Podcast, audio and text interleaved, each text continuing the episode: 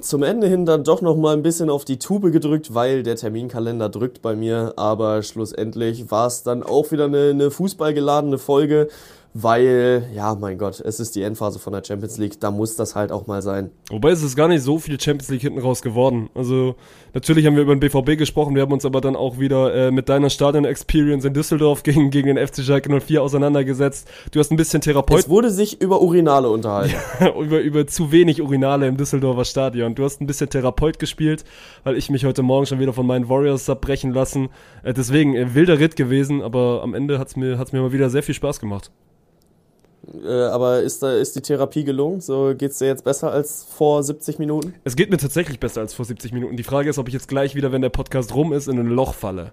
Zur Not rufe ich den, ich dann gleich nochmal an. Ja, dann machen wir nochmal Emergency-Episode. Ja, ja finde ich in Ordnung. Aber weißt du, wer die Therapie auf jeden Fall carried? Die Allianz, der Versicherer an deiner Seite, hat auch diesen Podcast präsentiert. Von daher viel Spaß. Der kommt ich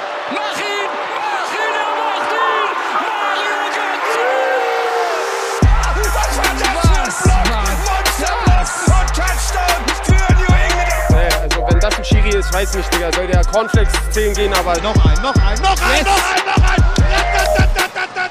Großartig! Vettel ist Weltmeister 2-10.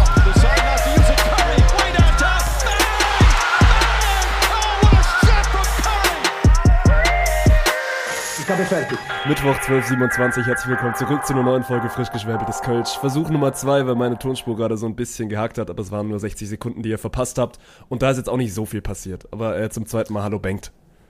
Ja, das stimmt. Also fairerweise muss man sagen, der erste Podcast-Start war bei äh, Mittwoch, 29. November, 12.25 Uhr und jetzt bist du halt auf 12.27 Uhr geswitcht, aber irgendwas ist ja immer. Also wir melden uns äh, in between der Champions League, ist aber auch in Ordnung. Äh, hallo Martin, wie geht's dir? Ey, ich bin gebrochen und ich will jetzt nicht direkt anfangen, über die NBA zu reden, aber ich muss das jetzt kurz machen, weil du jetzt so ein bisschen mein kleiner Therapieplatz bist. Ich weiß, es ist Regular Season und ich weiß, das Spiel juckt nicht. Aber meine Fresse, ich habe gerade ein bisschen im Wohnzimmer rumgeschrien. Ich habe mir die Warriors gegen die Kings gegeben und die Warriors haben es geschafft, eine 24-Punkte-Führung wegzuschmeißen, was okay ist, kann passieren. Die Warriors haben es geschafft, eine 5-Punkte-Führung in der, in der letzten Minute wegzuschmeißen, was auch okay ist, wenn der Gegner gut spielt. Die Warriors haben es geschafft, in dieser letzten Minute zwei Turnovers zu forcieren, den Ball einfach wegzuwerfen. Curry hat schlecht gespielt, Draymond hat slumpy gespielt, Clay war nicht da, Mann. Es ist eine richtig, also es ist eine sehr, sehr schlechte Niederlage. Ich bin sauer. Gut, wir waren kurz davor, gecancelt ja. zu werden.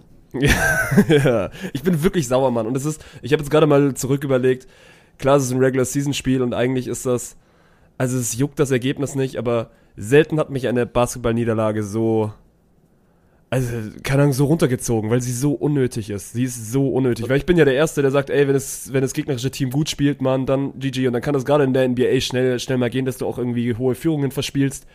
Aber das war wirklich so, nö, wir wollen jetzt einfach nicht gewinnen und hier bitte einmal auf dem Silbertablett. Und das macht mich, okay. macht mich echt sauer. Wenn wir, wenn das jetzt hier dein Therapieplatz ist, äh, was hast du für ein Verhältnis zu deinem Vater? ein besseres als zu den Warriors aktuell. Ja, also ich glaube, um da jetzt dann halt auch mal tief reinzuschauen in deine Psyche, das Problem ist, du bist das Verlieren nicht mehr gewöhnt. Du hast es wirklich verlernt zu verlieren und äh, schaffst es einfach nicht mehr mit den Rückschlägen umzugehen, weil ich hatte auch gestern auf meinem Social Media Feed dann ein, ein, ein Stuttgart-Fan reingespielt bekommen. Ich weiß nicht mehr genau, welches Lied, äh, welches Lied es war, aber war dann. Ach so, genau. Äh, wieder alles im Griff auf dem sinkenden Schiff. Nach all der Scheiße geht's auf die Reise. Stuttgart International. Und weißt oh, du, das hat halt einfach, ja, äh, das hat's halt einfach äh, zur Folge, dass du mit diesen Niederlagen gar nicht mal mehr umgehen kannst und selbst eine sehr, sehr irrelevante Niederlage in einem äh, In-Season-Tournament-Spiel, muss man ja auch fairerweise sagen, äh, nimmt dich inzwischen schon so heftig mit, dass dir selbst wahrscheinlich es wehtun würde, wenn ihr den Audi Cup verspielt. Das ist, also das Ding ist ja, ich bin das auch nicht gewöhnt, ne? Jetzt die letzten Jahre war immer so der VfB, wo du dich am Wochenende darauf einstellen musstest, okay, du wirst halt von deinem Verein gebrochen, aber unter der Woche und dann gerade so zum Frühstück, wo ja bei mir dann quasi immer NBA-Zeit ist, startest du immer mit einem guten Gefühl in den Tag, weil es die Warriors die letzten beiden Jahre jetzt nicht so schlecht gemacht haben.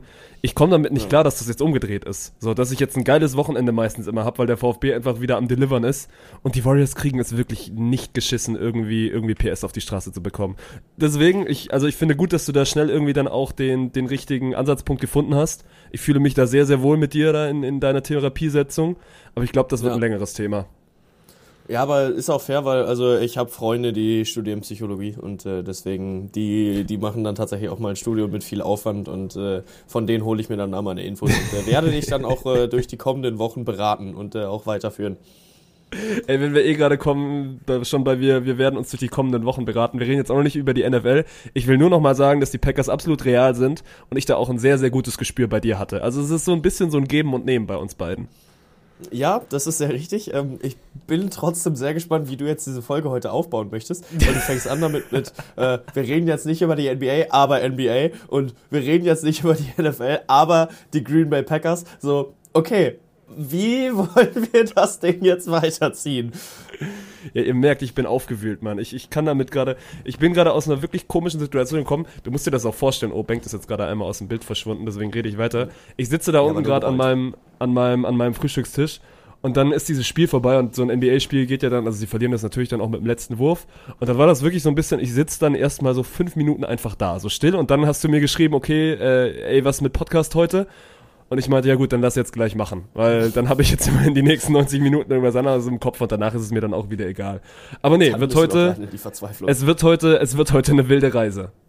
Ja, ja, das glaube ich. Und äh, ich überlege gerade, haben wir noch irgendwas, irgendwas Abseitssportliches? Äh, ja, ich, ich habe ja vor so zwei Monaten mal angekündigt, ich brauche den öffentlichen Druck für meine Bachelorarbeit. Und du hast am eigenen Leib erfahren, dass dieser öffentliche Druck mir geholfen hat. Und äh, den ziehe ich jetzt auch weiter. Wir, wir bewegen uns. Wir sind äh, vorangeschritten. Und du warst mein, mein Testkanickel für mein Interview. War sehr schön, muss ich sagen. Aber wo sind wir denn? Wo, also ich habe jetzt mal dein Interview quasi durch, durchkanickeln dürfen. Also, weil Zielgerade ist es ja noch nicht. Aber wir sind nein, auf jeden Fall in einem, aber wir sind auf jeden Fall in einem fortgeschrittenen Stadium. Und ich glaube, das hätten dir viele, viele nicht zugetraut, dass das jetzt dann doch innerhalb von, von zwei Monaten so, so schnell voranschreitet.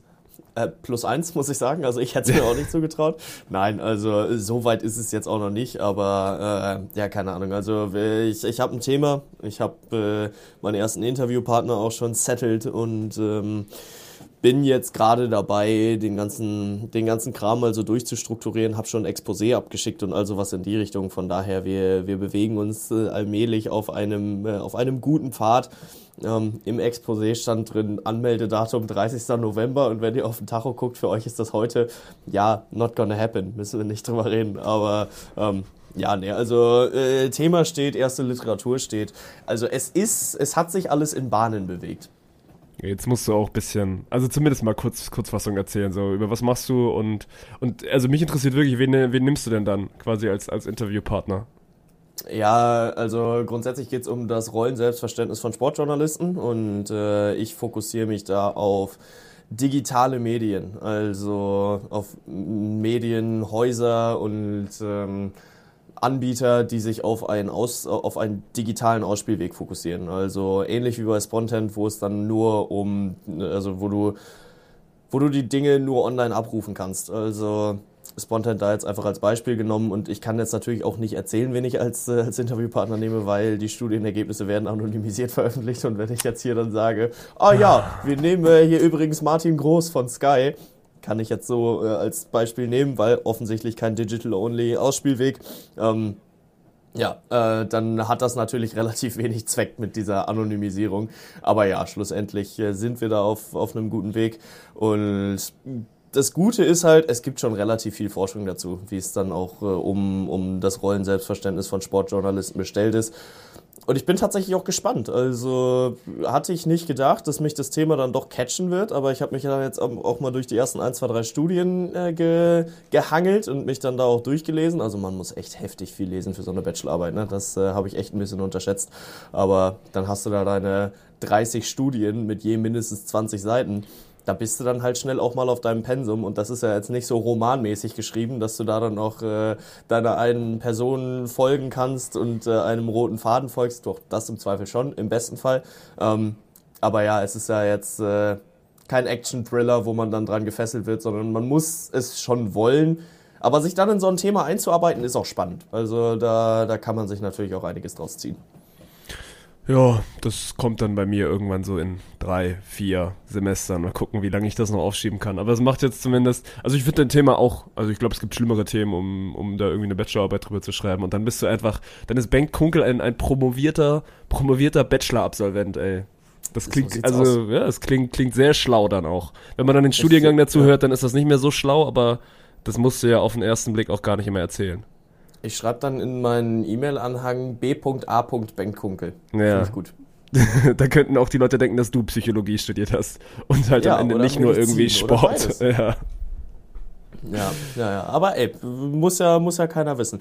Sport ist aber das, worum es heute gehen soll. Und äh, ich habe ja äh, am Anfang schon gesagt, wir melden uns inmitten der Champions League. Also Champions League heute Abend lassen wir gerade ein bisschen aus äh, für, für euch den, den Mittwochabend, weil schlussendlich gerade aus deutscher Brille geht es um relativ wenig. Ne? Also die Bayern sind ja schon safe Gruppensieger. Ich bin sehr gespannt, ob Thomas Müller heute zum Einsatz kommen wird. Das ist so das Einzige, was, äh, was ich heute Abend beobachten werde. Und Union Berlin, okay, vielleicht kriegen sie mal wieder einen Sieg hin. Das wäre wär was Feines. Aber ansonsten ist der Mittwoch dann doch relativ uninteressant. Am Dienstag ist dann aber doch ein bisschen was passiert, was es dann auch zu besprechen gilt, weil ich muss alle Hüte ziehen, die ich habe und äh, verneige mich und gestehe mir auch gerne ein, wenn ich falsch gelegen habe. Borussia Dortmund ist weiter. Borussia Dortmund kommt ins Achtelfinale. No shit, habe ich nicht mit gerechnet. Ich glaube, wir, also wir haben beide nicht mit gerechnet und ich glaube, viele haben nicht mit gerechnet. Und ich finde, wenn wir jetzt beim BVB sind, so, ey, diese BVB-Woche ist wirklich Borussia Dortmund diese Saison in der Nutshell, Mann. Es geht los mit einer Katastrophen ersten halben Stunde gegen Gladbach. Du legst 0-2 hinten und überhaupt nichts läuft. Und ich habe Konferenz geguckt und habe mir gedacht, okay, Mann, wenn die das Spiel verlieren, Terzic ist weg. Ich kann mir nicht vorstellen, dass sie den dann nach so einer, weil die haben wirklich schlecht gespielt, die erste halbe Stunde gegen Gladbach. Dann drehen sie das ja. Spiel und dann fahren sie nach Mailand und kassieren wirklich, ich glaube, in der fünften Minute gibt's diesen Elfer, Elfer für Milan. Ich, also, wenn der reingeht, ist es ein komplett anderes Spiel. Da glaube ich auch, dass Milan dieses Spiel gewinnt. Äh, hast dann halt dieses Quäntchen Glück, triffst dann zwei Minuten später durch einen eigenen Elfmeter von Marco Reus und gewinnst dann, ey, auf eine, auf eine echt geile, erwachsene Art und Weise ein, ein schwieriges Auswärtsspiel in Milan, überstehst diese Hammergruppe, weil du auch so ein bisschen, ein bisschen Schützenhilfe bekommst. Und Mann, wir haben, wir haben viel drüber gesprochen, über diese Wochen der Wahrheit des BVB, die da jetzt kommen. Und die gingen schlecht los mit einer Niederlage in Stuttgart, aber sie kriegen sich irgendwie gefangen und das könnte huge sein. Ja, total. Und man muss ja sagen, es war halt nicht nur irgendeine Champions League-Gruppe, durch die sie gekommen sind, sondern es war halt ungelogen eine der stärksten Champions League-Gruppen aller Zeiten. Weil von 1 bis 4 war von vornherein alles möglich. Es ist auch weiterhin äh, für die Plätze 2 bis 4 alles drin. Ähm, die können noch rausfliegen, die können noch, noch weiterkommen, wobei PSG kann zumindest mal nicht mehr auf Rang 4 verbannt werden. Das ist äh, schon mal ein kleiner Erfolg. Ähm, aber ja, Borussia Dortmund vor allem nach dem Start in diese Saison, in diese Champions League Saison, war das einfach nicht, äh, nicht zu erwarten und das war nicht abzusehen. Du hast dich wirklich äh, verprügeln lassen von PSG, auch wenn es dann nur ein 2-0 geworden ist, weil du halt die ersten 50 Minuten dich nur hinten reingestellt hast, einen Witzelfmeter gegen dich bekommen hast. Ist auch ein gutes Thema mit PSG, da können wir gleich nochmal wieder drüber sprechen. Ähm, und gegen Milan dich dann zu einem 0-0 gemausert. Aber ey, dann haben sie die Kurve gekriegt. So zwei richtig gute Performances gegen Newcastle, die vier Punkte gegen Paris geholt haben. Also das ist keine Laufkundschaft in der Champions League und dann jetzt halt gegen Milan das Ding, das Ding fix gemacht. Fast sogar safe Gruppensieger geworden in dieser Gruppe. Ähm, das ist aller Ehren wert. Und äh, von daher Chapeau Borussia Dortmund. Ich hab's euch nicht zugetraut. Nee, und aber mir ist, also ich habe Champions League gestern nicht viel geguckt, aber ich habe mir jetzt gerade nochmal diese Ergebnisse angeguckt und es geht ja eigentlich los mit dem, es geht für mich los mit dem Spiel gegen Bayern, wo sie keine Chance haben wo sie, also wo sie wirklich das erste Mal dann auch wieder seit langer Zeit, nachdem sie da viel, viele Spiele in der Bundesliga gewonnen haben, gegen die Bayern kriegen sie die Grenzen aufgezeigt. Dann kommt dieses Heimspiel gegen Newcastle, was wieder, ey, unfassbar gut gespielt ist, wo du dir so denkst, Mann, die können doch auch in der Liga eigentlich viel, viel besser sein. Dann kommt das Auswärtsspiel gegen Stuttgart, was ich 90 Minuten gesehen habe und wo du dir wirklich die Augen reibst, so, weil du diesen BVB lange nicht so schlecht und so chancenlos gegen ein Team gut, Stuttgart spielt gerade guten Fußball, aber das ist ja kein Top-Team in der Bundesliga. Auf jeden Fall gegen ja. Stuttgart machst du keinen Stich, dann kommt dieses für mich auch echt entscheidende Heimspiel gegen Gladbach, weil wenn du das verloren hättest, ich glaube wirklich, dass Terzic das nicht überlebt hätte. Du kommst überhaupt nicht rein, man, du liegst 2-0 hinten nach einer halben Stunde. Und dann ist ja auch, also diese drei Tore fallen ja dann, glaube ich, innerhalb von, von 15 Minuten irgendwie. Und wenn du diese 15 ja. Minuten nicht hast, man, dann bist du ja weiterhin in diesem komischen Negativstrudel drin. So, und das macht so viel aus für diese Dortmunder Saison. Du wirst international überwintern. Du hast in der Bundesliga den wieder, äh, den Anschluss wiederhergestellt. So, stell dir mal vor, die verlieren dieses Spiel in Gladbach und nehmen dann irgendwie auch so ein negatives Gefühl mit in die Champions League. Ey, auf der anderen Seite hätte er da auch stehen können, der BVB ist irgendwie Tabellensechster, hat oben mit der, mit der Meisterschaft oder mit den internationalen Plätzen jetzt erstmal nichts mehr zu tun und ist in der Champions League raus und muss irgendwie kämpfen, dass es um Europa geht, so. Das hätte genauso gut eintreffen können.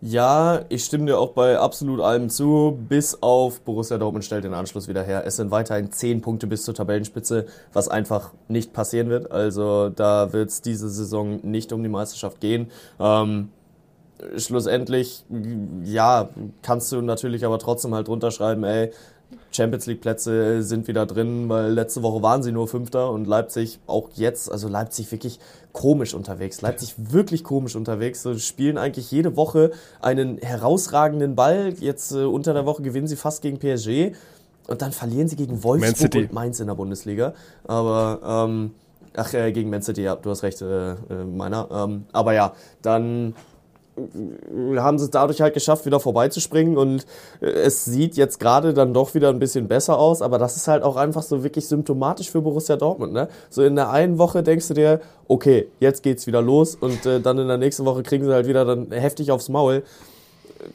Ja, sehr sinnbildlich auch für äh, für Julian Brandt, finde ich. Das ist so, so typisch Julian Brandt. Du hast dann wirklich mal so eine Phase dabei, wo du denkst, krank, der ist jetzt wirklich in der, in der Form seines Lebens und die nächsten fünf Wochen siehst du ihn halt wieder gar nicht. Also perfekter BVB-Spieler, alles richtig gemacht, Dortmund. Ja, der, der passt wirklich wie die Faust aufs Auge.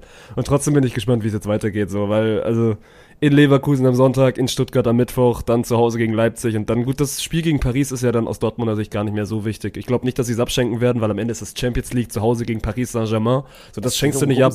Wollte gerade sagen, und gerade wenn du mal in die Richtung der anderen Gruppen guckst, so, Gruppensieger ist schon nochmal ein heftiger, ein heftiger Vorteil dann in Richtung Achtelfinale auch, dass du dann vielleicht ein vermeintlich einfaches Los bekommst. Deswegen, man, das sind vier, vier taffe Spiele. Aber dem, also, jetzt sind wir wieder beim Thema, dem aktuellen BVB traue ich zu davon, zwei zu gewinnen, drei zu gewinnen. Ich glaube, in Leverkusen gewinnt man gerade einfach nicht. Aber ja. dem BVB von vor, ja, wie viel ist das jetzt?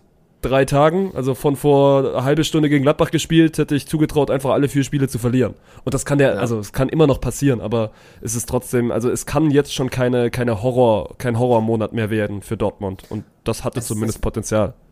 Es wäre aber halt auch schon wieder einfach typisch, wenn Dortmund das Ding gegen Leverkusen holt. Also ja, würde, halt würde wieder, würde wieder einfach, reinpassen. Ja, so, Dortmund äh, lässt sich die Punkte von den Bayern wirklich komplett aus, den, aus der Hosentasche ziehen und Leverkusen nehmen sie die dann weg, damit Bayern die Tabellenspitze übernehmen kann. Also das wäre wirklich wieder ein, ein typisches Borussia Dortmund-Wochenende. Ja, aber da brauchen wir jetzt keine Kaffeesatzleserei draus machen, sondern können halt einfach äh, sehr gespannt auf diesen Sonntagabend 17.30 Uhr gucken, weil es wird einfach ein geiles Spiel. Also ich glaube, da kann sich Fußball Deutschland wirklich drauf freuen. Es wird äh, ein Highlight geben, weil Leverkusen gegen Dortmund fallen auch, glaube ich, einfach immer viele Tore. Ähm, ja, und äh, stattdessen schauen wir aber mal rüber äh, zum, zum letzten Spiel in der Gruppenphase, weil da geht's tatsächlich noch um eine ganze Menge. Was für eine Story wäre das?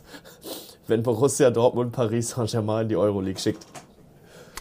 Es kann passieren, Mann. Und es wäre ja fast sogar, also es wäre noch nicht so weit, aber wenn Newcastle dieses Spiel gewinnt, ich habe es, ich habe es natürlich nicht live geguckt, aber habe die Szene jetzt auch äh, zuhauf gesehen in den sozialen Netzwerken. So Paris bekommt in der 98. Minute einen ein Kann-Elfmeter, einen strittigen Elfmeter. Ich finde, du, also du kannst den geben. Ja, der schmeichelhaft, du kannst den schon geben dann sind wir halt wieder beim Thema so, er wird über, er wird erst über den VAR gegeben, also er wird nicht live auf dem Field, also auf dem Spielfeld gepfiffen, sondern Schiri geht raus, guckt sich die Bilder an, gibt ihn dann. Ich sag mal so, es ist schon für, es gab schon für weniger Elfmeter in dieser Saison. Ich bin trotzdem kein Fan von Pfiff, weil, also er guckt nicht hin, bekommt den Ball dann irgendwie hier an die, an die Hand. Und ja, also wenn ich, wenn ich Newcastle-Fan wäre, würde ich mich wahrscheinlich tierisch aufregen. So ist es jetzt mir auch nicht so unfassbar wichtig. Aber ich kann schon verstehen, dass man, dass man sagt, so den musst du nicht geben. Ja, und vor allem, also die Hand ist ja nicht mal wirklich weit weg vom Körper. Und äh, dann wird sie wieder angeschossen und das habe ich vor ein paar Wochen schon mal gesagt, äh, wo kommen wir denn da hin? Also geht es dann wirklich nur noch darum, dass wir im 16er darauf schauen, wo ist irgendwo eine Hand ein bisschen abgespreizt und die baller ich jetzt ab, weil also genau sowas forcieren halt solche Elfmeter. Über 90 Minuten hinweg oder über 100 Minuten hinweg, muss man ja ehrlicherweise sagen, Paris definitiv verdient einen Punkt geholt. Aber das ist Darum geht es ja aber nicht in der Szene, wollte gerade sagen. Ja, ja, genau. Ähm, das ist halt dann im Endeffekt auch egal. Und dann halt so einen Witzelfmeter zu bekommen, so wenn du wenn es auf dem Feld entscheidest, okay, aber sich das dann anzugucken und sagen, das ist eine glasklare Fehlentscheidung, da hört es dann halt einfach wieder auf und da tut es dann auch einfach irgendwann wieder weh, weil Newcastle wäre damit in eine verdammt gute Ausgangslage gekommen in dieser Champions League Gruppe. So, jetzt ist äh, Newcastle, glaube ich, gerade tatsächlich letzter, aber der letzte Platz, der trotzdem noch verdammt viel wert ist, weil die sind in Schlagdistanz zum, äh, zum zweiten Platz und können das Ding tatsächlich auch noch reißen. Also Newcastle, na nee, stehen gerade auf, auf Platz 3 tatsächlich, aber mit fünf Punkten. Und PSG hat halt sieben. Und wenn du Newcastle diesen Sieg gibst, dann steht Newcastle halt mit sieben und Paris mit sechs da. Natürlich, man. Ist halt, und, also es ist in der eigenen ja. Hand haben. Ja, ja, total. Also da müssen sie nur gegen Milan gewinnen und dann äh, sind sie tatsächlich durch. Aber so würde ja ein Sieg gegen Milan reichen, wenn Dortmund unentschieden spielt gegen PSG. Wenn Mailand gewinnt und Paris unentschieden spielt, dann hat Paris leider den direkten Vergleich gegen Mailand gewonnen und wäre damit trotzdem weiter. Also aus meiner Perspektive schickt Paris in die Europa League. Was wäre das für eine Story? Dortmund muss alles daran setzen, zumindest mal irgendwie diesen Punkt zu holen. Und ich glaube, das werden sie auch tun, weil der Gruppensieg, der ist verdammt viel wert. Der ist geldtechnisch nochmal viel wert. Und dieses Gefühl, wir haben gerade Mbappé und Co. dann einfach auch mal da in die Gruppe von Liverpool geschickt, weil Liverpool muss ja auch noch in der Euroleague ran. Dann äh, wäre das, glaube ich, schon ein heftiges Gefühl und äh, viel wert für Borussia Dortmund. Das würde, glaube ich, auch viele Gemüter dann doch noch einmal ein bisschen, ein bisschen beruhigen bei Borussia Dortmund. Safe. Also das war gerade sehr, sehr viel hätte, wenn und aber, wo du uns das einmal durchgerechnet hast, was stehen bleiben muss, ist wichtig, Mann. Wenn Newcastle dieses Spiel gewinnt, ist Paris quasi schon in Europa League und sie gewinnen es eben nicht durch einen Elfmeter in der, in der 98 Minute, der sehr, sehr schmeichelhaft ist. So einmal kurz zusammengefasst und deswegen ja. regen sich gerade sehr, sehr viel in diesem Kosmos drüber auf, weil dann sind wir wieder schnell beim Thema, äh, ja gut, Mbappé bekommt den Elfmeter dann halt und vielleicht Team XY nicht, aber gut. Das sind dann Themen für, für wann anders. Leipzig 2-0 geführt gegen City, am Ende nicht durchgebracht. Mein Gott, ja, ist also passiert. Gegen City kannst du das auch mal verspielen. Die Ausgangslage ja, für, für RB ist trotzdem noch okay. Ja, also Leipzig ist weiter und Leipzig ist Gruppenzweiter. Also deswegen, und sie wären äh, eh nicht mehr Gruppenerster geworden, deswegen. Also juckt die das ja. jetzt auch nicht so, so dolle. Ja, wobei, also wenn sie, wenn sie das Ding gewonnen hätten, dann wäre die Chance da gewesen. Aber klar. Ich hätte trotzdem also, nicht dran geglaubt. Ja, also ich, ich glaube es tendenziell auch nicht, weil Leipzig kann sowas dann im Zweifel auch botteln, was sie auch gezeigt haben. Also zwei gute Tore, einmal durch Vorlage Janis Blaswig, der das Ding von hinten wirklich rausknülst und Lois Openda, der sich vorne äh, stark durchsetzt. Zweimal sowieso einfach ausgekontert, aber so musst du es halt gegen City machen, wenn du RB Leipzig heißt. Ähm, ja, aber mein Appell, den ich aus dieser Champions League Woche mitnehme, genießt den sechsten Spieltag Wirklich, nehmt euch den Dienstag, Mittwoch frei, schaut ihn euch nochmal an, weil das ist das letzte Mal, dass ihr einen sechsten Spieltag von Bedeutung in der Champions League sehen werdet. Denn nächste Saison kommt die Champions League-Reform, wo eigentlich wirklich keiner Bock drauf hat, außer Hans-Joachim Watzke. Und da muss ich wirklich sagen, ausgerechnet Hans-Joachim Watzke, der sich da jetzt hinstellt und sagt, äh, ja, hier, äh, wir müssen aus deutscher Perspektive aufpassen, dass wir nicht alles schlecht reden, nur weil es erstmal neu ist derselbe Hans-Joachim Watzke, der sich am Sonntag auf der Mitgliederversammlung hinstellt und sagt, mit Borussia Dortmund wird es keine Super League geben. Punkt. Und da müssen wir das Thema jetzt auch nicht jedes Jahr wieder aufrollen. Okay, und im nächsten, im nächsten Satz dann wirklich die Super League durch die Hintertür, was die neue Champions League-Reform ist. Da brauchen wir uns nicht drüber streiten. Ähm, die dann zu äh, gut zu heißen, wo eigentlich alle Argumente dagegen sprechen, dieses, dieses Format irgendwie in, in dem europäischen Fußball zu integrieren, weil noch mehr Spiele, weil noch äh, eine größere Belastung, weil eine, eine geringere Bedeutung für dieses, äh, für dieses Format dann und für jedes einzelne Gruppenspiel. Die Reform ist scheiße. Und Hans-Joachim Watzke, äh, der Sonntag noch der Heiland sein wollte, stellt sich jetzt dahin und will das irgendwie wieder gut reden. Weiß ich nicht an der Stelle. Ach, ich finde die Reform gar nicht so kacke, Mann. Weißt du, wir können dann, wir haben dann nächstes Jahr einfach sieben Champions League Spiele und dann ah, fahren äh, wir nach, acht, nach Liverpool, acht. fahren wir. Naja, aber ja, nee, mein Verein nee, hat dann sieben. vier Neunergruppen. Nee, es sind vier Neunergruppen. Und, äh, ah, ich dachte, das wären vier Achtergruppen. Jede Mannschaft einmal. Nee, nee. Ja, okay, sind, aber auf jeden Fall, wir fahren ja dann nach Liverpool. Ja wir fahren nach Neapel, wir fahren nach Glasgow. Ich würde auch mal gern nach, nach Manchester, würde ich glaube ich auch gern mal fahren. Dann ich Kopenhagen glaub, oder so, was nicht so weit Teams ist. kriegst du nicht rein. Echt, aber in so eine Neunergruppe? Ja, also zwei, zwei Ligen bekommen ja. Ist ja auch egal. Dann will ich einmal, einmal irgendwas Spanisches haben. Ich möchte dann auch gerne nach einmal irgendwie, irgendwie so Balkanroute, so Belgrad oder so Zeug. Und mhm. dann noch, dann noch eine kurze Fahrt. So, gib mir, gib mir Basel oder, wobei Basel ist, glaube ich, gerade Tabellenletzter. Dann gib mir Bern oder so. Okay, und, und was bekommst du? Du bekommst Kaliningrad, du bekommst äh, Istanbul, du bekommst äh, irgendwas in Aserbaidschan, du bekommst äh, eine, eine schlechte spanische Mannschaft, du bekommst dein Glasgow, ist in Ordnung. Also, ja, das ist natürlich äh, alles ein bisschen scherzend zu, zu beurteilen, auch wenn Stuttgart natürlich dabei sein wird, vor allem weil es perspektivisch sogar vielleicht einen deutschen fünften Platz geben wird, also einen, einen fünften deutschen Champions League Spot. So nämlich. Und, ja, ja. Äh, weil äh, das ist gerade mit der mit dem UEFA-Koeffizienten die besten fünf, nee, die besten zwei Nationen aus dem vergangenen Jahr, aus der vergangenen Saison und da steht Deutschland gerade auf Platz 3, vor ihnen nur Belgien und Portugal oder irgendwie sowas. Aber äh, die, nee, Türkei, genau. Belgien und Türkei sind, äh, sind vor Deutschland in dieser Wertung. Die werden aller Voraussicht nach da noch rausrutschen und dann würde Deutschland einen fünften Spot bekommen. Ähm, ja, aber ich halte es weiterhin für sehr, sehr großen Quatsch, weil im Endeffekt geht es halt wirklich einfach nur darum, noch mehr Geld, noch mehr Spiele, noch mehr Vermarktungszeit und wirklich die sportliche Relevanz einfach rauszunehmen. Weil je mehr Spiele du hast, desto eher werden sich die Favoriten äh, da durchsetzen. Und es geht echt einfach auch nur darum, dann die Kleinen rauszuhalten. Und das finde ich halt wirklich komplett scheiße. Ach, keine Ahnung. Ich will jetzt nicht über diese Champions League-Reform reden. Dafür ist er auch. Also, können wir nächstes Jahr dann machen. Ich ja, ja. ich wollte nur einmal vorwarnen, dass es der letzte Spieltag wird und äh, entsprechend sollte man den äh, eventuell auch mal mit Vorsicht, aber genießen. Ja, das, ja, wobei es ist ja wirklich nur so spannend, wie viele Entscheidungen sind dann noch offen. Ach, scheiß drauf, ich will jetzt auch gut, wir haben wieder viel zu viel über die Champions League geredet, dafür ich habe wieder keine ja. Sekunde Champions League an diesem Wochenende geguckt. Aber mein Am Gott. Wochenende war auch keiner, aber ist okay. Ja, ähm, dann Boah, was haben wir denn noch offen? Also, oder was, was äh, wäre ein nächstes Thema? Also ich, ich fand Hummels Interview, das ist jetzt zwar wieder Champions League, aber Hummels Interview dann in der Schlussphase äh, von Paris geführt worden, sagt er, oh, die haben noch getroffen. Ich wollte uns gerade eigentlich beglückwünschen, dass wir SF-Gruppensieger geworden sind. Äh, und fragt dann, war der Elfer für PSG diesmal wenigstens berechtigt? Das sollte hier nochmal einmal kurz, äh, kurz Anerkennung finden.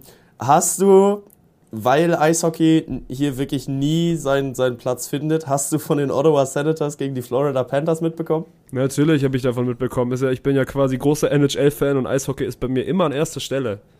Was, mhm, was okay. ist das für ein wilder Sprung erstens und was ist das für eine dumme Frage? Natürlich habe ich davon nichts mitbekommen. Ich habe keines der Teams jemals gehört. Äh, ja, ist fair und äh, ich habe da grundsätzlich auch halt kein Auge für, aber es wurde mir halt mehrfach auf meine For You-Page gespielt, deswegen hätte ich gedacht, wäre es bei dir auch ein Thema gewesen. Eine Massenprügelei auf dem Eis, die darin mündet, dass alle Spieler, die auf dem Eis stehen, eine 10-Minute-Suspension bekommen. Das war wirklich grandios. Ja, und wer hat dann gespielt? Also dann quasi alle, alle, die dann zu dem Zeitpunkt, und dann wurde einmal komplett durchgewechselt.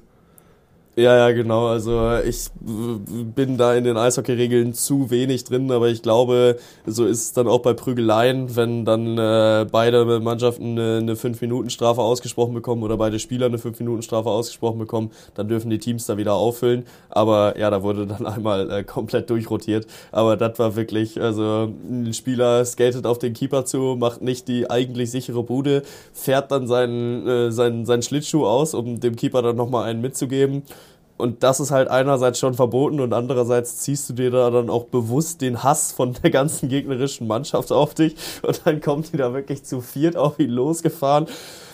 Ja, geben ihm ein, zwei Dinger mit, aber natürlich lassen die eigenen Jungs ihn dann auch nicht alleine. Und dann gibt es wirklich eine Massenprügelei sondergleichen. Und äh, der, der Referee dann wirklich mit einem legendären Call Everybody on the ice gets suspended for 10 minutes. Äh, dann trotzdem noch zwei Minuten Powerplay für die, für die Mannschaft, die dann den ersten Hit kassiert hat. Und äh, ja, das einfach nur mal als lustige Side-Story hier, hier dann reingeholt. Also schaut euch das gerne nochmal an. Die Senators gegen die Panthers, das war, äh, war gut. War, da hast du dir halt Tickets für eine Prügelei gekauft und zwischendrin gab es mal kurz ein bisschen Eishockeyspiel. Wild, Mann. Wobei wir hatten das, wir hatten das ja sogar du warst, glaube ich, gar nicht dabei. Wir hatten das nämlich jetzt am Wochenende. Ich hatte das mit Yannick, Olaf und Dirk, weil wir haben uns so ein bisschen drüber unterhalten, ey, bei welcher Sportart hast du denn eine geile Live-Experience irgendwie zum Gucken? Und wir sind dann am Ende auch irgendwie auf, auf Eishockey gekommen, weil du kriegst ja einfach, du kriegst wirklich also guten, guten Content, sowohl sportlich als auch so ein, zwei Mal dann auch, also neben dem Sportlichen. Du hast eigentlich eine gute Spieldauer, Mann. Und es passiert ja eigentlich auch immer was. Ne? Und von der Stimmung her ist es schon ähnlich, ähnlich wie Fußball, natürlich alles ein bisschen kleiner, aber trotzdem so in Halle, also die Stimmung ist ja dann trotzdem gut und du hast ja tatsächlich auch so ein bisschen sowas mit aktiven Fanszenen und so. Deswegen, wir sind dann auch bei Eishockey rausgekommen.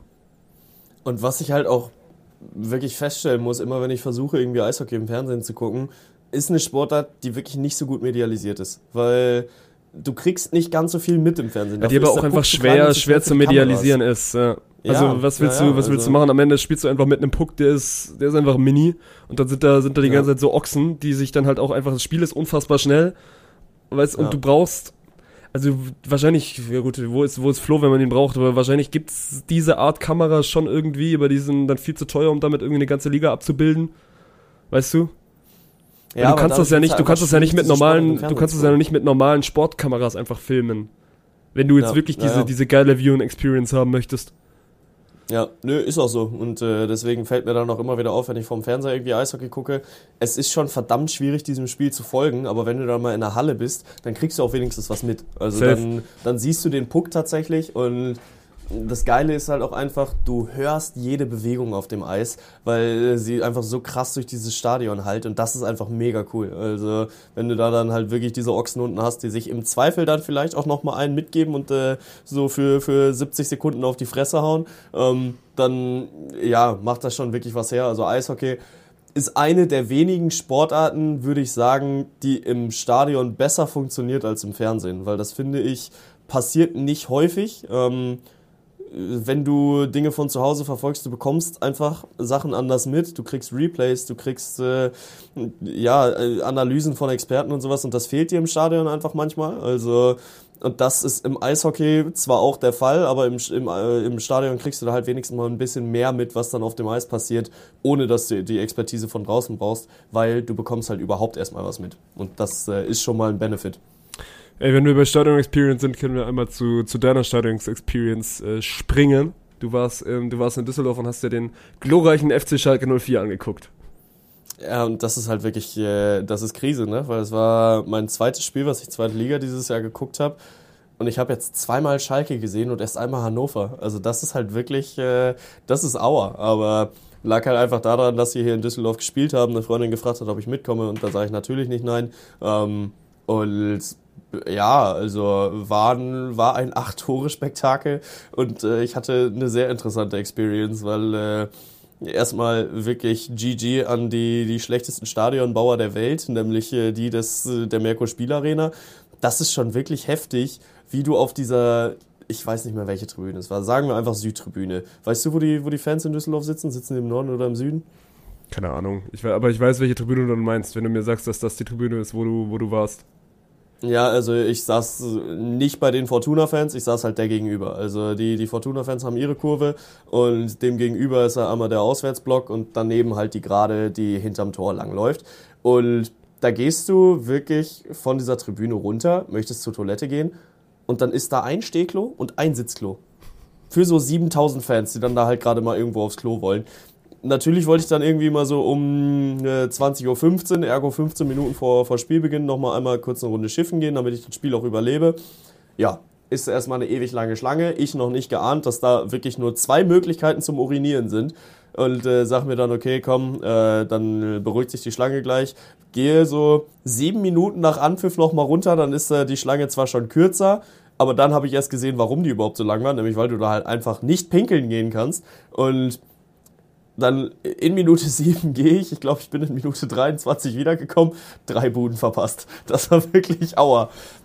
Aber was hält? Also ich war jetzt wirklich schon in vielen Fußballstadien und das war noch nie so, wie du das jetzt gerade beschrieben hast. Weil normalerweise ja. hast du, also du hast ja erstens mehrere Anlaufstellen und vielleicht hast du, also du hast ja dann wahrscheinlich so diese One-in-a-Million-Toilette bekommen, die dann halt wirklich irgendwie so für ganz, ganz wenige sind. Weil die kannst mir nicht erzählen, dass es ein Stadion in Düsseldorf, da passen 50.000 Leute rein, dass die ihre Toiletten ja. drauf aufgebaut haben, dass da so ein Pissoir und, und eine normale Toilette drin sind.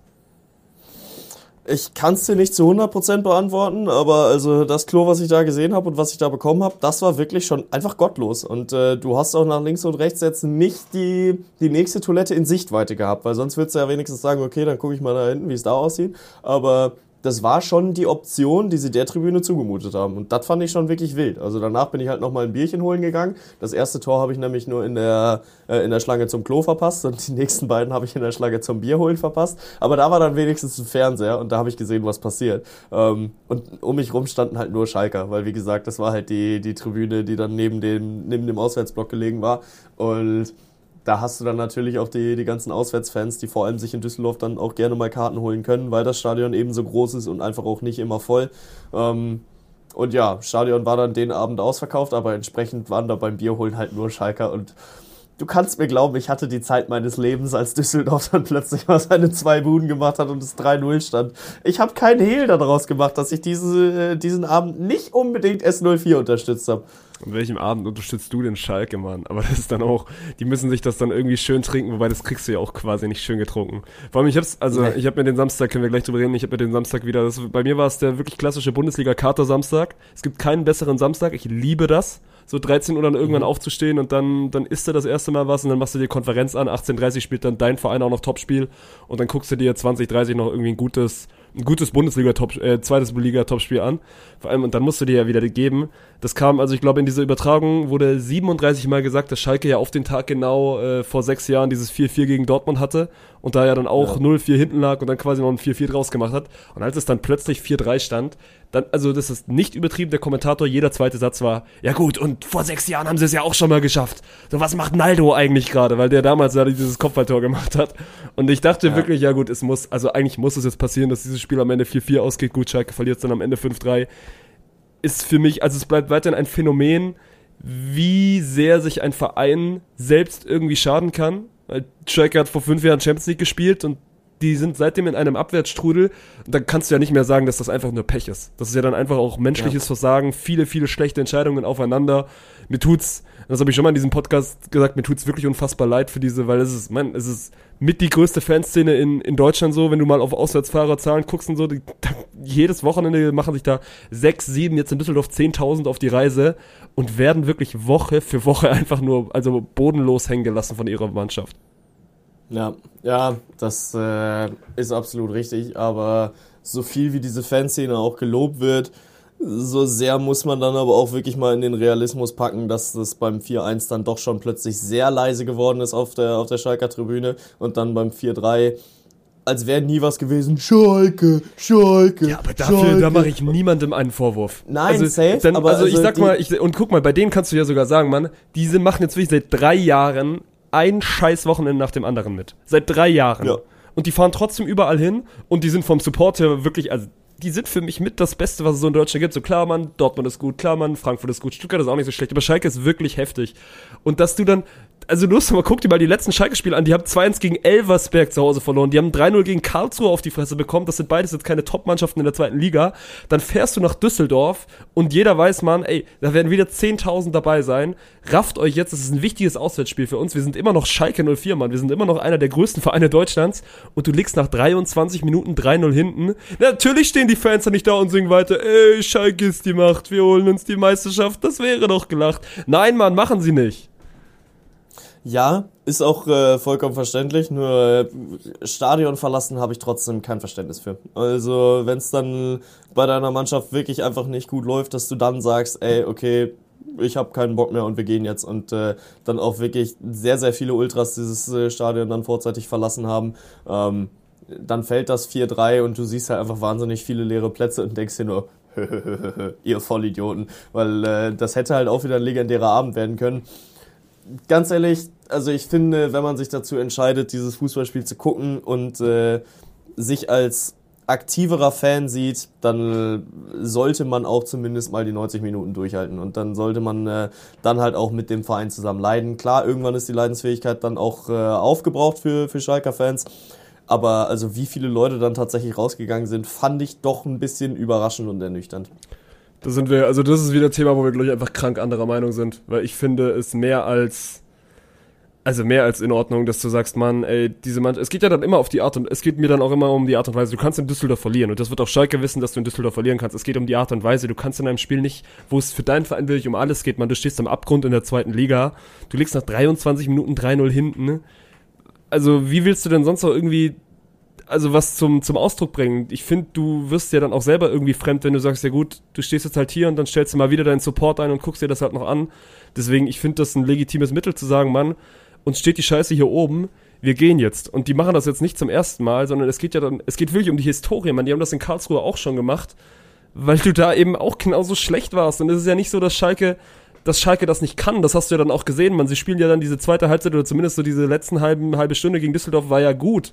Du musst ja dann immer verstehen, so, warum kriegt es ein Verein nicht hin, der eigentlich jetzt vom nominellen her nicht den schlechtesten Kader der zweiten Liga hat. So, die sind sicherlich nicht wie der HSV bestückt, aber es ist ja nicht so, dass Schalke da jetzt irgendwie elf Pfandflaschen auf dem Platz hat. So, die können das ja rein theoretisch und dann ist es für mich ja dann wieder so, dann sind wir beim Thema, man ist dieser Mannschaft bewusst, für was für einen Verein sie spielen, ist dieser Mannschaft bewusst, dass das also mit einer der größten Vereine der Liga ist und ist dieser Mannschaft bewusst, dass es einfach wichtig ist, dann auch irgendwie mit so, jetzt kommen wir wieder mit Sachen wie Mentalität, Kampf, Malocher gehen, wovon ich auch kein großer Fan bin, dass man dann auf Schalke immer sagen muss, ey, du musst ein Malocher sein und plötzlich bist du ein guter Fußballer. Ja. Nein, bist du nicht, aber also eine Fanszene hat ja auch nur gewisse Möglichkeiten und gewisse Mittel, sich irgendwie einzubringen und vielleicht irgendwie dann auch eine Wende herbeizuführen. Natürlich ist es cool, natürlich wäre es cool, wenn die beim 4-3 noch da gewesen wären und dann plötzlich wieder Stimmung machen.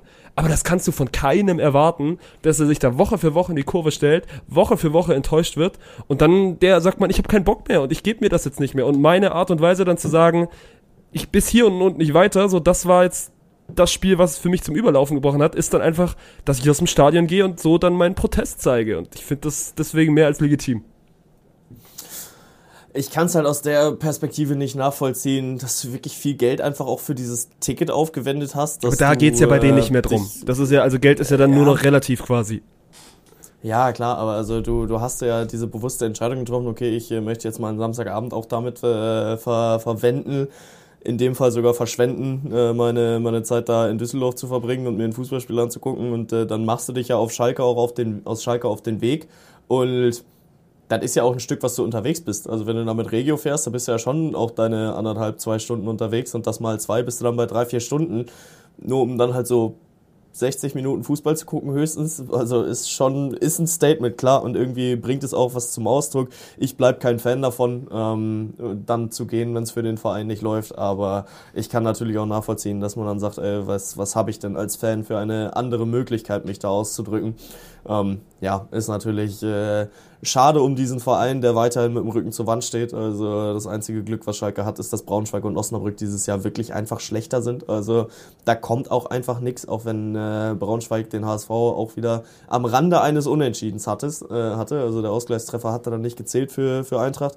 Aber ja, äh, schlussendlich werden, äh, werden Braunschweig und Osnabrück relativ safe runtergehen an der Tabellenspitze. Gibt es jetzt diesen Freitag dann auch ein, ein sehr geiles Matchup. Da spielt nämlich 1 gegen 2, Pauli gegen Hamburg. Das wird ein heftiger Kracher.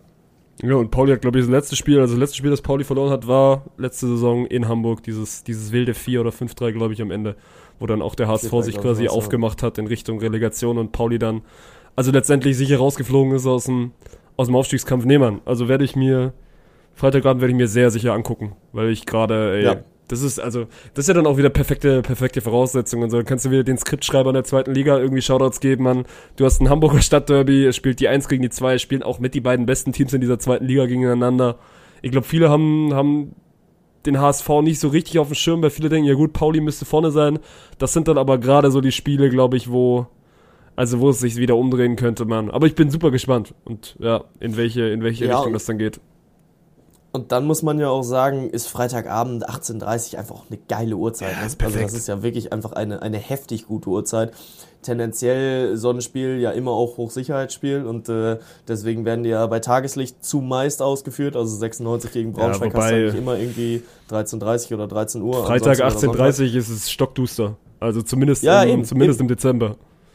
Eben, absolut. Und äh, deswegen ist es für die Fans halt auch einfach eine geile Experience. So, du gehst äh, dann 16 Uhr in den Feierabend, hast dann jetzt halt Derby-Zeit, machst dich dann auf in Richtung Millantor und äh, darfst dann deine, deine 1 bis 15 Bier dir schon reinknallen, hast dann Flutlichtspiel, hast eine absolut geisteskranke Atmosphäre und hast danach halt Wochenende. Ne? Kannst dann äh, am Abend noch mit deinen Jungs auf den Derby-Sieg eine Runde feiern gehen, kannst einen trinken gehen, direkt äh, aus, aus dem Millantor auf die Reeperbahn. Also, ey, ganz ehrlich, was was willst du mehr? Dieses, dieses Fan, äh, dieses Spiel ist für jeden Hamburg-Fan, egal ob HSV oder St. Pauli einfach ein, also das muss ein Monument im, im Kalender sein und auch schon weite Zeit voraus. Ja, also das wird Freitag dann ein Monument sein, aber je nachdem, wie das Spiel verläuft, kann ich auch sagen, so verläuft dann auch das Wochenende.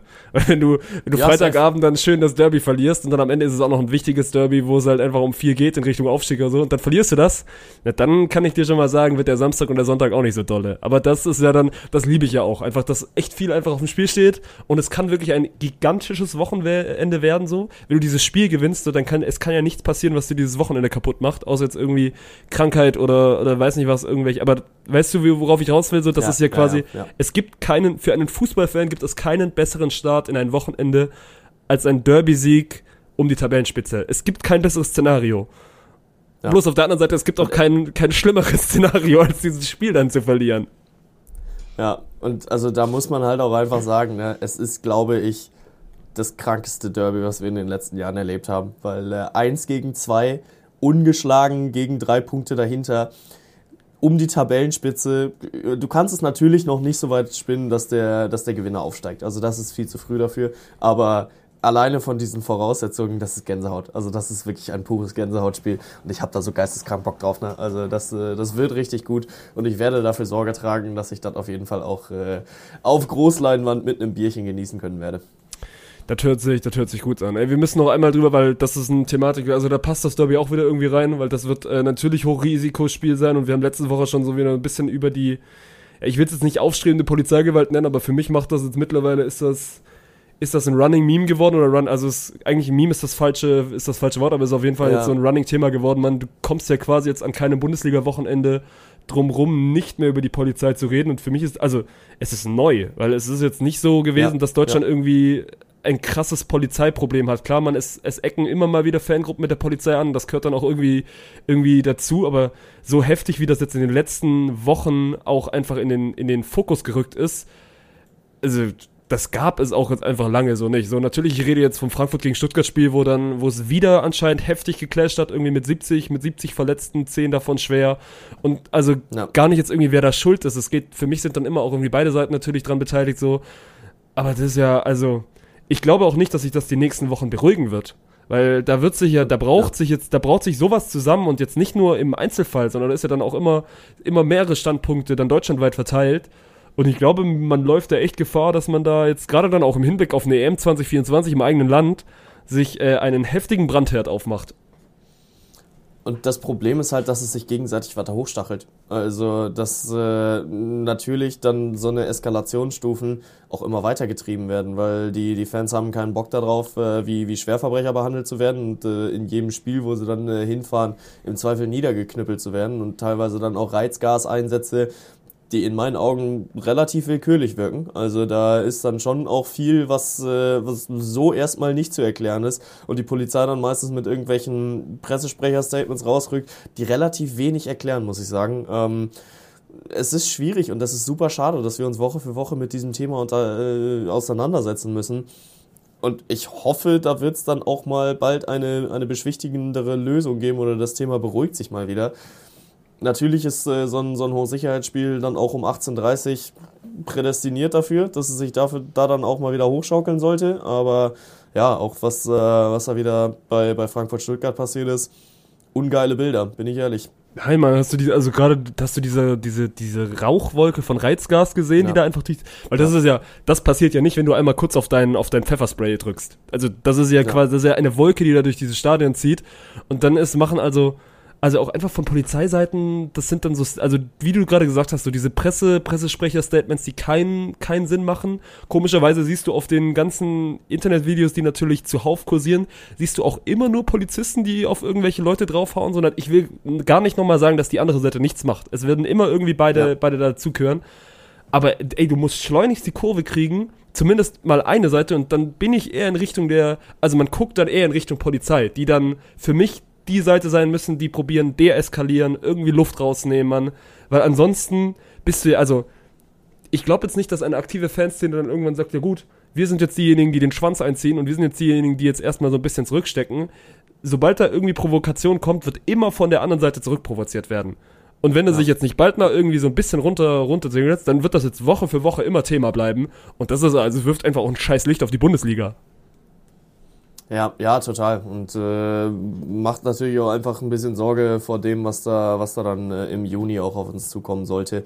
Ähm, weil ist ja ein bisschen das, was einfach auch medienseitig immer, immer drüber schwebt. So ist das jetzt EM-Vorbereitung und werden das, äh, werden das Tests von der Polizei und ist da jetzt ein Spiel tatsächlich auch extra ausgerufen, um dann mal äh, zu zeigen, was wir denn da alles haben und äh, um sich auch vorzubereiten auf eventuelle Ausschreitungen bei einer EM. Aber ey, also so willst du dich ja als Gastgeberland präsentieren und äh, entsprechend, ja, von unserer Seite einfach nur die Hoffnung, dass sich das Ding bald äh, dann auch ein bisschen, ein bisschen entspannt und runterregelt und von daher lass uns, äh, lass uns weg vom, vom europäischen Sport, lass uns rüber zum, zum US-Sport und äh, vielleicht fangen wir dann doch mal wieder mit der NBA an, weil äh, Jason Kidd sich tatsächlich mit einem Reporter anlegt und eine Pressekonferenz vorzeitig abbricht. Das war ein bisschen wild und ich bin auch nicht zwingend der Überzeugung, dass er mit allem recht hat, was er sagt, weil es geht darum, dass Tim McMahon von ESPN sich äh, eigentlich positiv äußert über die, ja, über die Dallas Mavericks und äh, dass äh, Kyrie Irving und Luka Doncic in der Crunch-Time gut zusammen funktioniert haben.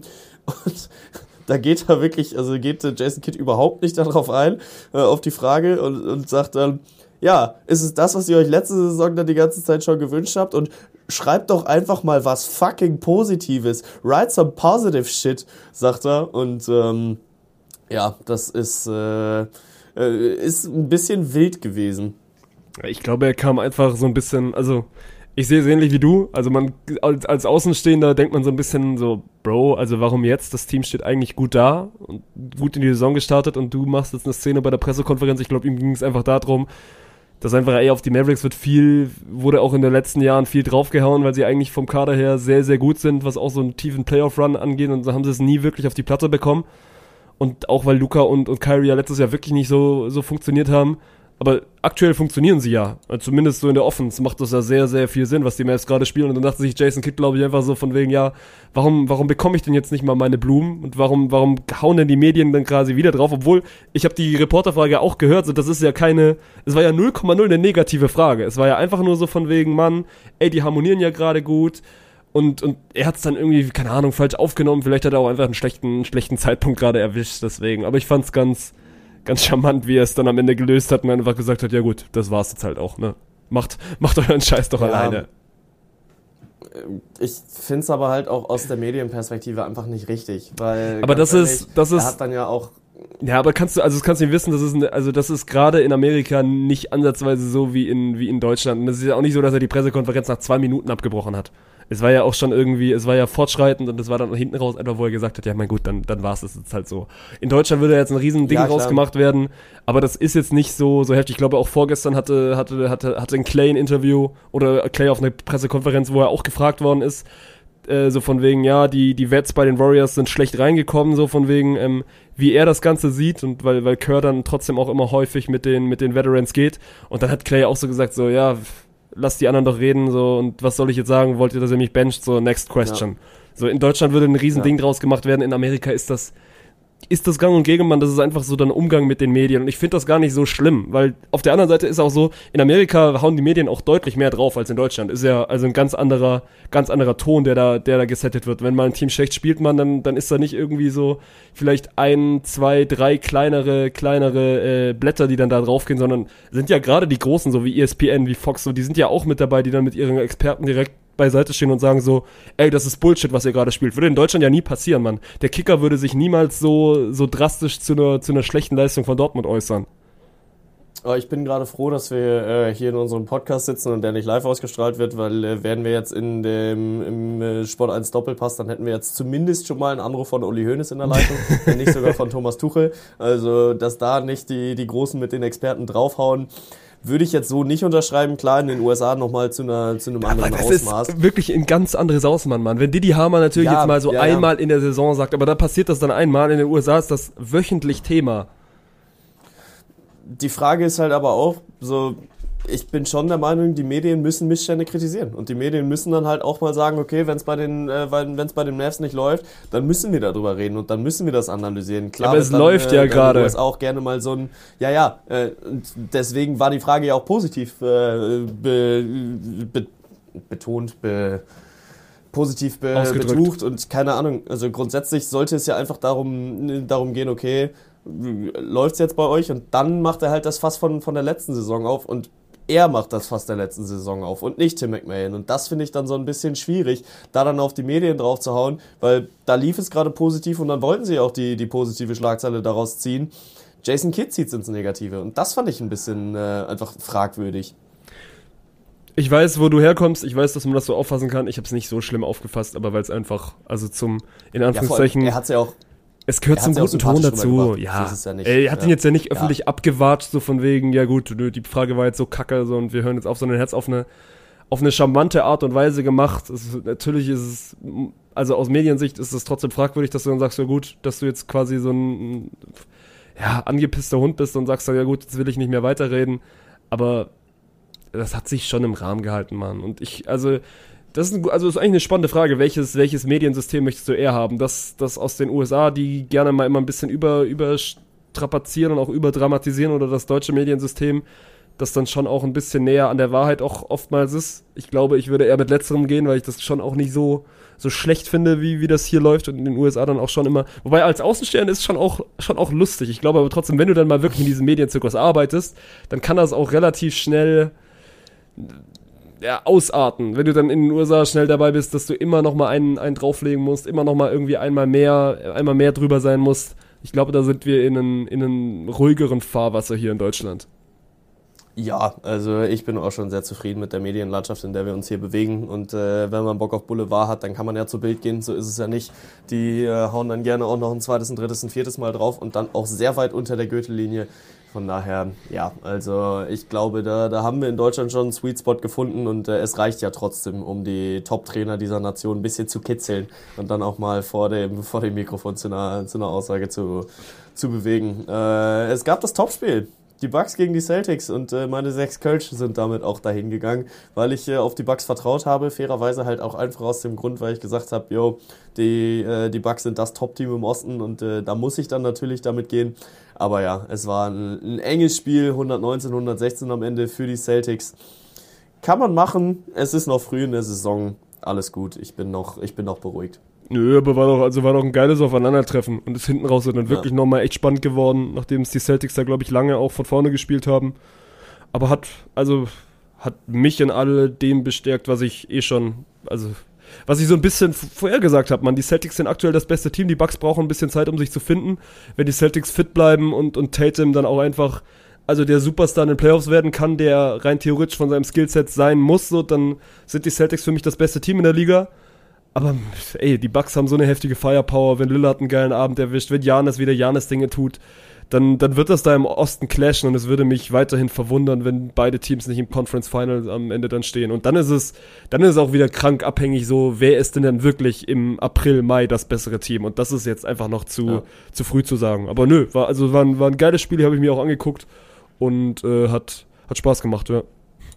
Ja, und man muss ja auch sagen, die beiden sind gerade ein Spiel auseinander. Ne? Also die Celtics auf 1 mit 14-4, die Bucks auf 2 mit 13-5. Also da kann jede Woche alles passieren. Und schlussendlich ist es ja auch vorsichtig formuliert von äh, untergeordneter äh, Rolle, ob du da jetzt den, den absoluten Top-Seed bekommst oder ob du dann als Zweiter durchgehst. So, schlussendlich reden wir da über die beiden besten Teams im Osten und äh, von daher ist das schon alles in Ordnung so und wir, äh, wir freuen uns einfach auf eine weitere spannende Saison, die jetzt auch tatsächlich die, die Packers eingeholt hat, weil Ey, klar, sie kriegen viel zu viel. Bevor du, äh, bevor du über die Packers redest, bevor du über die Packers Ja. redest, wir müssen, also wir müssen wirklich einmal kurz über die fucking Orlando Magic reden, gerade auch mit Franz Wagner Okay. und mit Mo Wagner, die haben sieben Spiele in Folge gewonnen, sind aktuell Nummer drei Ja. im Osten, also genau hinter, hinter den Bucks und hinter den Celtics. Und Franz Wagner ist ein unfassbar Superstar. Also ist ein unfassbarer Superstar, ist jetzt auch diese Woche so ein bisschen rausgekommen, der ist ja aktuell noch auf seinem also auf seinem Rookie-Contract, nach seinem Draft, ja, den er quasi bekommen hat. Und weil sich die. Noch bis nächstes Jahr. Genau, kriegt nächstes Jahr quasi dann das erste Mal das richtig große Geld und es kann wirklich das richtig, richtig große Geld äh, werden. Ich glaube, die Bild hat jetzt irgendwie veröffentlicht, äh, gerade auch die NBA jetzt im, im nächsten Jahr einen neuen TV-Deal bekommt, der, wenn man den ja, Vermutungen Glauben schenken mag, eh nochmal ein bisschen in die Höhe geht. Und dann reden wir bei, bei Franz über 239 für fünf Jahre, was also abstruse Summen sind für einen, für einen deutschen Superstar. Also 239, 240 ja. Millionen für, für fünf Jahre wäre, also ist ein Max-Contract dann und den, den darfst du als Verein ja dann quasi an zwei Spielern geben und die Magic werden den an, an Banquero und an Franz Wagner geben und man, Wagner war schon bei der WM so heftig, wo du dir gedacht hast, der Junge ist auch erst, wie alt ist? 21, 22? Also echt noch ein, echt noch ein junger Typ oder wahrscheinlich 23, keine Ahnung, aber ist auf jeden Fall noch in dieser jungen Riege. Und, 22 ist er tatsächlich. Ey, der schafft es gerade Woche, also ist ja eigentlich Abend für Abend in der NBA absolut herausragende Zahlen aufzulegen. So, der macht dir, glaube ich, gerade im Schnitt irgendwie so 20. Jetzt die letzten, letzten Spiele gibt er dir fast 30 pro Abend, was krank ist ja. für einen jungen deutschen Spieler, der wie gesagt ja jetzt nicht durch, also natürlich hat in Michigan lange gespielt, aber der hat quasi auch Alba gespielt, ne, der auch so ein bisschen natürlich das deutsche, das deutsche Jugendsystem durchgelaufen hat. Und dass der so ein heftiges Breakout-Jahr jetzt da hat und so einfach eine geile Saison spielt, man, ich gönne ihm das so, so krass nach einer geilen WM. Und äh, ja, der wird heftigen, der wird einen heftigen Payday bekommen am, am Ende der nächsten Saison. Weißt du, wie viel Dirk bekommen hat, als er äh, seinen, seinen höchsten Vertrag hatte? Der Dirk hat auf jeden Fall, also in seinem, Dirk hat ja dann bei den Mavs schon, schon immer auf viel Geld verzichtet, weil er dann quasi immer ein Maverick geblieben ist, aber zu seinen Prime-Zeiten, also sind ja, sind ja, sind ja nicht dieselben Summen, weil jetzt ja, ja viel, viel mehr klar, im Umlauf klar. ist. Aber Dirk wird Boah, nee, das wäre jetzt ins, ins, ins Blaue geraten, aber der wird also nicht ansatzweise diese Summen gekriegt haben. Mann, das wäre ein Max-Contract, das sind gerade die Contracts, mit denen, mit denen LeBron und so rumläuft, ne? Weil du das gerade nicht vergleichen ja. kannst, weil die noch auf einem alten Contract sind. Aber wenn Wagner wirklich diesen Contract bekommt, wovon ich aktuell ausgehe, weil wem solltest du ihn denn sonst geben? Also ich bin mir sehr, ja, sehr sicher, dass ganz er. Ehrlich, also die, gerade so wie es jetzt gerade läuft, werden die Magic ja alles daran tun, äh, dass äh, dieses Team zusammenzuhalten. Und äh, natürlich werden sie dann auch einen, einen Franz Wagner nicht äh, einfach ziehen lassen, geschweige denn als Free Agent, weil also nächstes Jahr muss es dann in die Vertragsverhandlungen reingehen. Und so wie der jetzt gerade spielt und vor allem, man muss ja sagen, so wie er diesen Rückenwind aus dieser WM mitgenommen hat, weil das ist ja immer so ein bisschen das, was da drüber steht, okay, kann er das jetzt auch äh, auf, auf Club-Level durchziehen und äh, das kann er. er. Er trägt da weiterhin die Fahne. So, da werden die Magic ja auch einfach blöd, wenn sie, wenn sie nicht alles daran setzen würden, weil irgendwo anders wird er diesen Contract bekommen. Und dann kannst du es halt auch äh, in deinem Team belassen, weil äh, er spielt da auch mit seinem Bruder zusammen und der fühlt sich ja offensichtlich wohl. Deswegen, also diese gesamte Truppe ist auch für mich unfassbar stimmig, weil die jetzt ja auch schon seit zwei, drei Jahren zusammen spielen. Und das ist wieder der Klassiker, ähnlich, wenn wir gleich bei der NFL sind, ähnlich, was die Lions machen die auch schon lange so zusammenspielen ja. und jetzt so dieses Jahr haben, wo es das erste Mal klickt und wo sie dann auch wirklich erfolgreich sind. Weil ich habe mir jetzt gerade nochmal die letzten Ergebnisse angeguckt, man, sie schlagen die Denver Nuggets, beste Team im Westen, sie schlagen die Celtics, beste Team im Osten, so sie schlagen auch die Raptors mit, mit Dennis Schröder so. Das macht gerade schon alles extrem viel Sinn und äh, also es würde mich maximal wundern, wenn du dann sagst, gut, du, du gibst Wagner nicht diesen Max-Contract. Ja, da äh, stimme ich auch absolut zu. Und äh, von daher darf man mal sehen. Disney wird auch jetzt nicht so schlecht zahlen als, äh, als Sponsor nee. da auf der Brust. Von daher, das Geld äh, dürften sie auf jeden Fall äh, zuhauf dann auch da haben, womit man einen, einen Franz Wagner bezahlen kann. Aber da gab es aber auch eine geile Statistik. Ich glaube, NBA Overtime hat die äh, unter der Woche gepostet gehabt, als es darum ging, dass äh, Franz Wagner mit, mit Wemby verglichen wurde. Und die sind relativ ähnlich mit den Stats unterwegs. Und äh, dazu muss man natürlich auch sagen, Franz Wagner ein bisschen mehr Erfahrung und die Stats sind halt geisteskrank krank, dass äh, ein Victor Wembanyama die in seiner Rookie-Season auch jetzt schon auflegen kann. Ähm, aber dann ging es auf den letzten Slides darum, äh, Weltmeistertitel. Franz ein, Wemby 0, Brüder in der NBA, Franz ein, Wemby 0 und äh, damit ist dann halt auch schon die Diskussion beendet, wer der Bessere ist. Ja, und äh, ey, Wemby macht gerade auch eine harte Zeit durch. Ich glaube, der hat ja irgendwie die ersten Erstspiele gewonnen und seitdem sind die Spurs irgendwie jetzt 3 und 14 oder so. Also nicht ganz so krass, aber der gewinnt nicht so viel, aber auch das ist, das ist auch normal für, für einen Rookie. Ich, äh, einmal kurz zur Verbesserung, weil ich gesagt habe, Franz würde gerade, also er macht nicht ganz so viele Punkte, ich habe gerade nochmal nachgeguckt, also es sind 20 im Schnitt am Abend, aber auch das ist, ist heftig. Also, und er ist damit, er ist damit der Beste bei, bei ihnen zusammen mit Bankero. Und das, also nochmal, das, was drunter stehen soll unter diesem Take ist, er wird sehr viel Geld bekommen und er bekommt das Geld dann auch vollkommen zurecht und ist drauf und dran, ein absoluter All-Star in dieser Liga zu werden. Und davon hatten wir lange, also Der letzte deutsche All-Star war, war Dirk Nowitzki und das ist schon so ein bisschen her. Ja. Ein wenig, also auch wenn es einem irgendwie aus deutscher Brille tatsächlich trotzdem noch gar nicht so lange her vorkommt. Also klar, es ist schon eine Weile, aber also man hat ja, ihn ja schon auch präsent und das ist jetzt nicht so ein der letzte Deutsche, der den Ballon d'Or gewonnen hat, war Lothar Matthäus. Und das ist halt ja eine, eine wahnsinnig lange Zeit her. Und äh, entsprechend so lang ist es dann auch noch nicht, aber ja, es ist schon wieder eine ganze Zeit vergangen seither. Von daher, hast du noch einen NBA-Take, bevor ich sie jetzt schon wieder voreilig zumache? Nee, die Frage ist, ob du noch, also ob du überhaupt noch Takes haben möchtest, weil wir 13.30 haben und du zu mir vorhin meintest, dass das so ein bisschen deine, deine, deine Pocket-Time ähm, ist. Dann, dann machen wir schnell. Dann machen wir schnell. Und äh, schauen uns in der NFL tatsächlich mal nur meine Packers an, weil ey, ganz ehrlich, niemand hat mit diesem Sieg gerechnet am äh, Thanksgiving Donnerstag. Ich am allerwenigsten. Aber die Packers, die waren halt fucking real. Also, wir haben es dann tatsächlich geschafft, die Lions zu outscoren. 29 zu 22 steht es am Ende. Und ich traue mich schon gar nicht, es zu sagen. Aber ey, wir stehen 5-6. Und wir sind halt wirklich nur noch einen Sieg von der, von der Wildcard-Runde weg. Ich nicke, weil, also ich habe dir ja schon vor zwei Wochen gesagt, dass es passieren wird. Ja, ja, mhm. auch äh, gar nicht mit einem äh, Hashtag S oder Slash S für Sarkasmus oder einem Kappa dahinter, sondern wirklich vollkommen ernst gemeint, damit du dir am Ende der Saison auf jeden Fall auf die Schultern klopfen kannst, wenn die Packers es nicht schaffen mit, ja, ja, war ja nur Sarkasmus und der war doch klar, dass die es nicht packen. Und wenn es dann, wenn es dann tatsächlich was wird, ja, habe ich doch gesagt, ich habe dir doch die ganze Zeit vorgerechnet. Du warst derjenige, der die Hoffnung aufgegeben hat. Aber also das funktioniert einfach wahnsinnig gut. Ich bin äh, sehr, sehr angetan von, von Reed, von Jaden Reed, der ähm, zwar keinen Touchdown erzielt hat dieses Wochenende, beziehungsweise am Donnerstag, aber sich trotzdem einfach Woche für Woche da immer mehr reinsteigert. Also ein wahnsinnig guter Receiver, den wir da in unserer, in unserer Reihe haben. Ähm, ich habe übrigens Bullshit geladen, äh, gelabert, hat einen, hat einen Receiving Touchdown erzielt.